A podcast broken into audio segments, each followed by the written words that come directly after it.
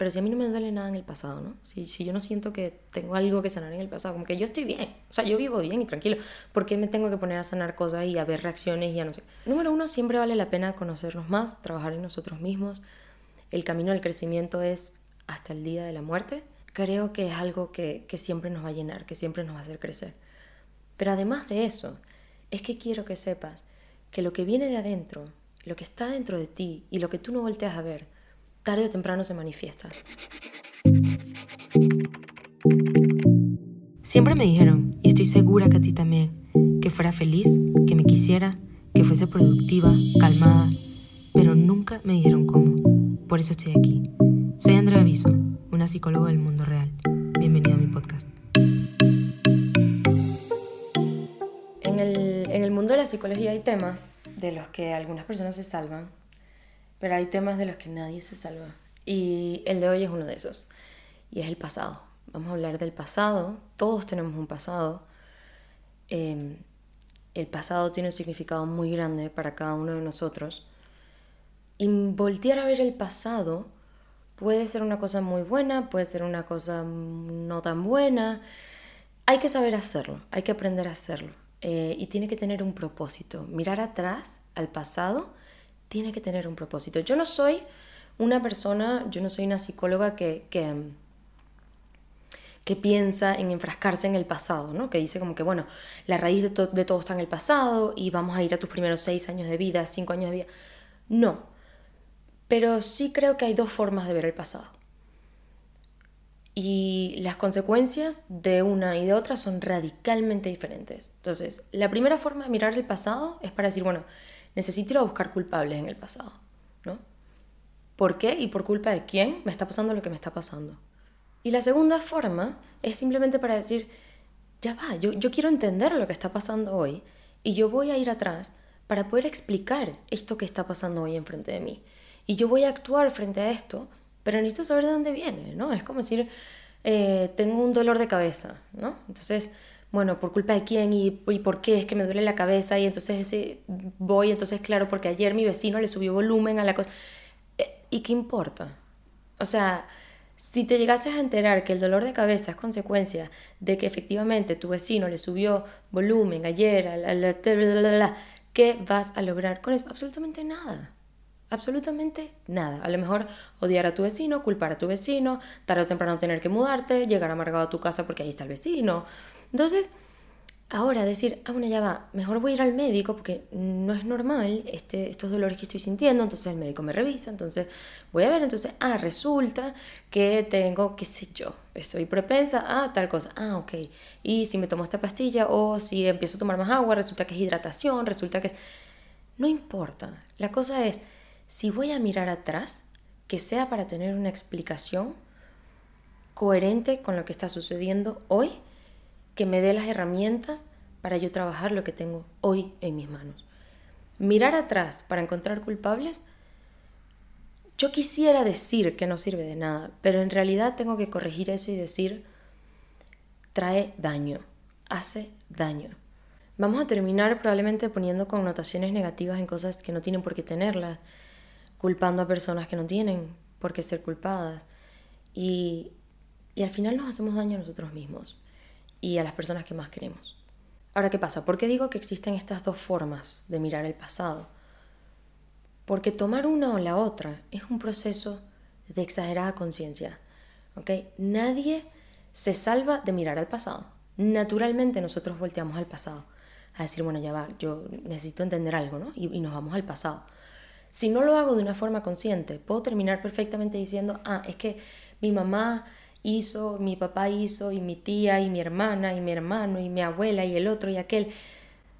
Pero si yo conscientemente digo, ok, ya va, voy a mirar al pasado para entender qué está pasando hoy, pero quiero escoger la segunda opción. Quiero escoger la opción de mirar al pasado para encontrar explicaciones, para tener hoy herramientas, para hacerme responsable de lo que tengo hoy. Y sí, voy a hablar de responsabilidad. Entonces, bueno, a estas alturas del episodio es muy válido que te estés preguntando, eh, ok, ¿qué tengo que observar de mi pasado? ¿Cómo sé qué tengo que sanar del pasado?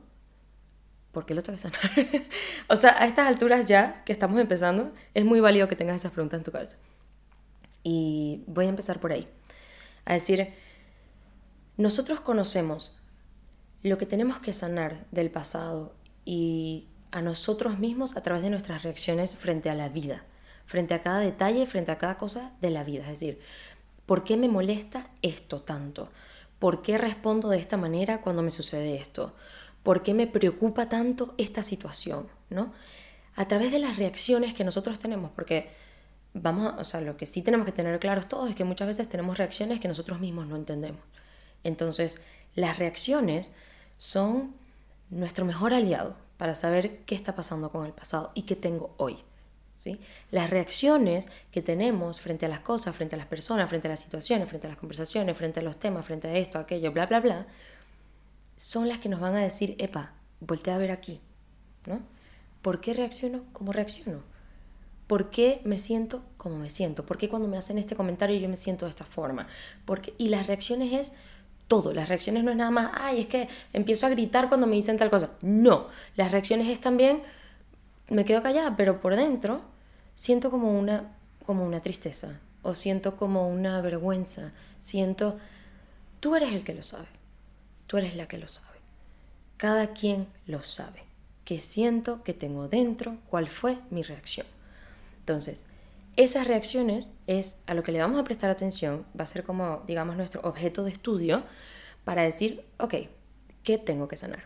Una vez que hago esto y empiezo a encontrar respuestas, me empiezo a acercar a las respuestas o creo que tengo las respuestas, hay una cosa que tengo que mantener hasta el final y es la honestidad. E incluso me, atrevería a decir que acompañada de mucha valentía pero honestidad. Y honestidad de dos formas, de nuevo, conmigo misma y con los demás. Conmigo misma para poder continuar el proceso y con los demás para no hacerle daño a las personas que amo. Y que por el contrario, en lugar de hacerle daño a las personas que amo, sean mi compañía, sean mi apoyo en el proceso, estén conmigo y yo con ellos.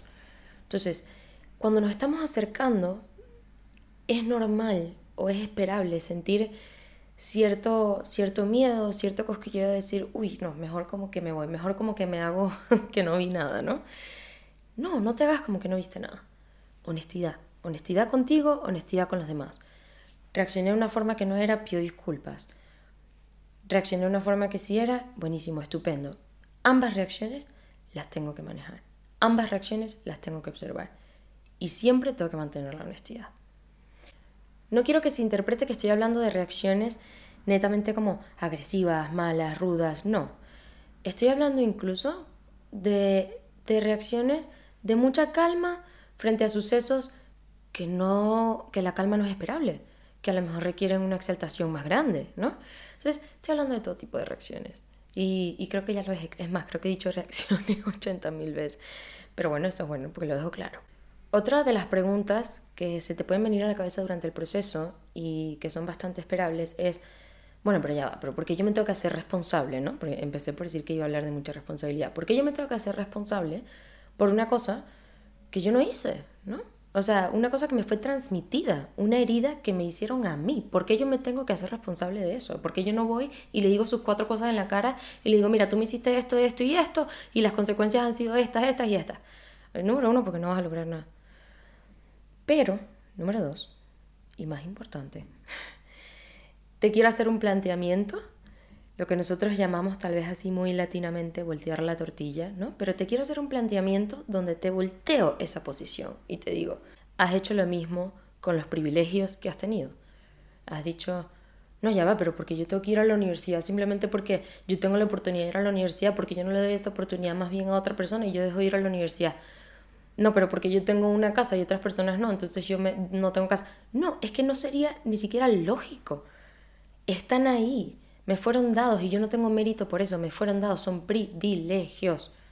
Son privilegios, no son premios por mi actuación, no son premios por... No, no, no, son privilegios, los tengo. Me fueron dados. Entonces, hay muchas cosas que nos son dadas, que nosotros no somos, digamos, responsables de que nos hayan sido dadas, pero una vez que nos son dadas, somos responsables de qué hacemos con eso. Y así funciona la vida. Punto y final. Y así como tenemos privilegios y no sería lógico rechazarlos, sino más bien hacernos responsables y decir, ah, ok, perfecto, tengo estos privilegios, ¿cómo les saco provecho? ¿Qué puedo hacer con todos estos privilegios que tengo? Y llevarlos al máximo, a su máxima expresión, a su máxima potencia. Es exactamente lo mismo. También me fueron dadas otras cosas, me fueron dadas heridas, me fueron dadas situaciones que no fueron agradables, me fueron dados miedos, me fueron dados vergüenzas. Y con eso tengo exactamente la misma responsabilidad.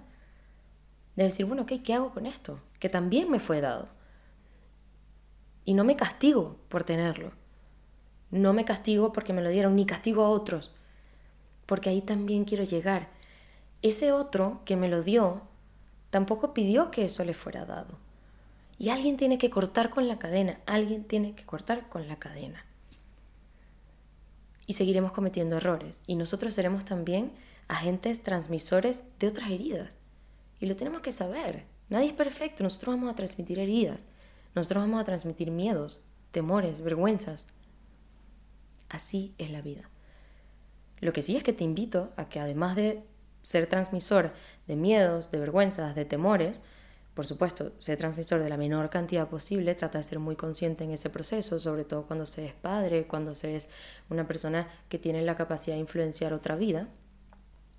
Pero también transmite esto que te estoy transmitiendo hoy que somos responsables de todo lo que tenemos hoy en nuestras manos. Y que si nosotros no tenemos esa responsabilidad, si no la tomamos nosotros, es que no la va a tomar nadie. Al final salimos perdiendo nosotros y las personas que amamos, que tenemos alrededor. Entonces no vale la pena, simplemente no vale la pena. Yo recuerdo que en una oportunidad yo estaba hablando de esto con una persona, de decir, bueno, nosotros somos responsables, las heridas pues son heridas y tal. Y esa persona me decía, bueno, hasta cierto punto, ¿no? Porque, porque hay personas que lo hicieron con intencionalidad personas que hacen daño con intención. E incluso me pusieron como para decirme, toma el caso de una violación, por ejemplo. Y yo decía, sí, sí, yo no estoy hablando, eh, yo, yo no estoy hablando con una cabeza que piensa que lo peor que te puede pasar en la vida es tener un miedo transmitido, no sé qué. No, no, no, no. Yo estoy hablando de situaciones feas, de situaciones duras. Y yo meto todo aquí, todo lo que tenemos hoy en nuestra mano no estoy diciendo que somos responsables de tenerlos en nuestras manos, sino que tenemos la responsabilidad de decidir qué hacer con eso. Bajo ningún concepto estoy diciendo yo que somos responsables de la intencionalidad de otra persona. No, pero somos responsables de qué hacer con eso que nos fue dado, que vino y ya. Porque no voy a perder el tiempo pensando por qué pasó eso o por qué esa persona tuvo esa intención. Porque no voy a encontrar esa respuesta. Ni voy a pasar mi vida entera culpándolo porque tampoco me va a servir de nada. ¿No? Entonces, Simple. Cuando estoy hablando con esta persona, vuelvo. estoy hablando con esta persona, me da ese ejemplo y digo, bueno, sí, pero también debo transmitir y debo expresar que esa persona tampoco puede dar lo que no tiene. Y que incluso una persona que hace daño con intención está muy dañada por dentro. Y esto no lo estoy diciendo para justificar ninguna acción. Por supuesto, pero por supuesto que no. Jamás, nunca haría eso. Pero sí lo estoy diciendo para que entendamos la importancia de sanar el pasado. Esas son las consecuencias de no sanar un pasado. Llenarnos de cosas que no queremos ni siquiera nosotros mismos tener dentro. No curar heridas que no nos estamos dando, que no nos estamos dando cuenta que tenemos, perdón. Y decir, ok, ya está, ¿no?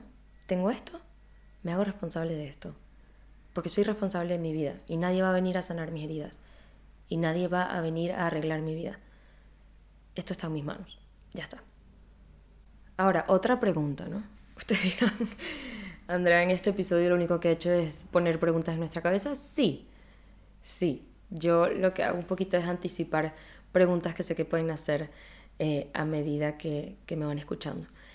Y una de las preguntas que pueden estar teniendo en este momento es decir, bueno, pero si a mí no me duele nada en el pasado, ¿no? Si, si yo no siento que tengo algo que sanar en el pasado, como que yo estoy bien, o sea, yo vivo bien y tranquilo, ¿por qué me tengo que poner a sanar cosas y a ver reacciones y ya no sé? Número uno, siempre vale la pena conocernos más, trabajar en nosotros mismos. El camino del crecimiento es hasta el día de la muerte y creo que es algo que, que siempre nos va a llenar, que siempre nos va a hacer crecer. Pero además de eso, es que quiero que sepas que lo que viene de adentro, lo que está dentro de ti y lo que tú no volteas a ver, tarde o temprano se manifiesta. Así funcionamos nosotros los seres humanos. Así funciona nuestro cerebro, así funciona nuestra memoria, así funcionamos. Las cosas salen. Entonces, nadie es perfecto, nadie es perfecto.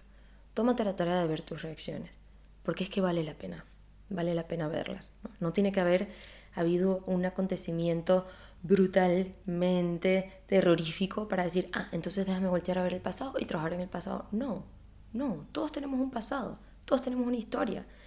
Y no nada más eso, es que la cantidad de gente y la cantidad de sucesos que están involucrados en nuestro pasado, ni nos lo imaginamos, ni nos lo imaginamos.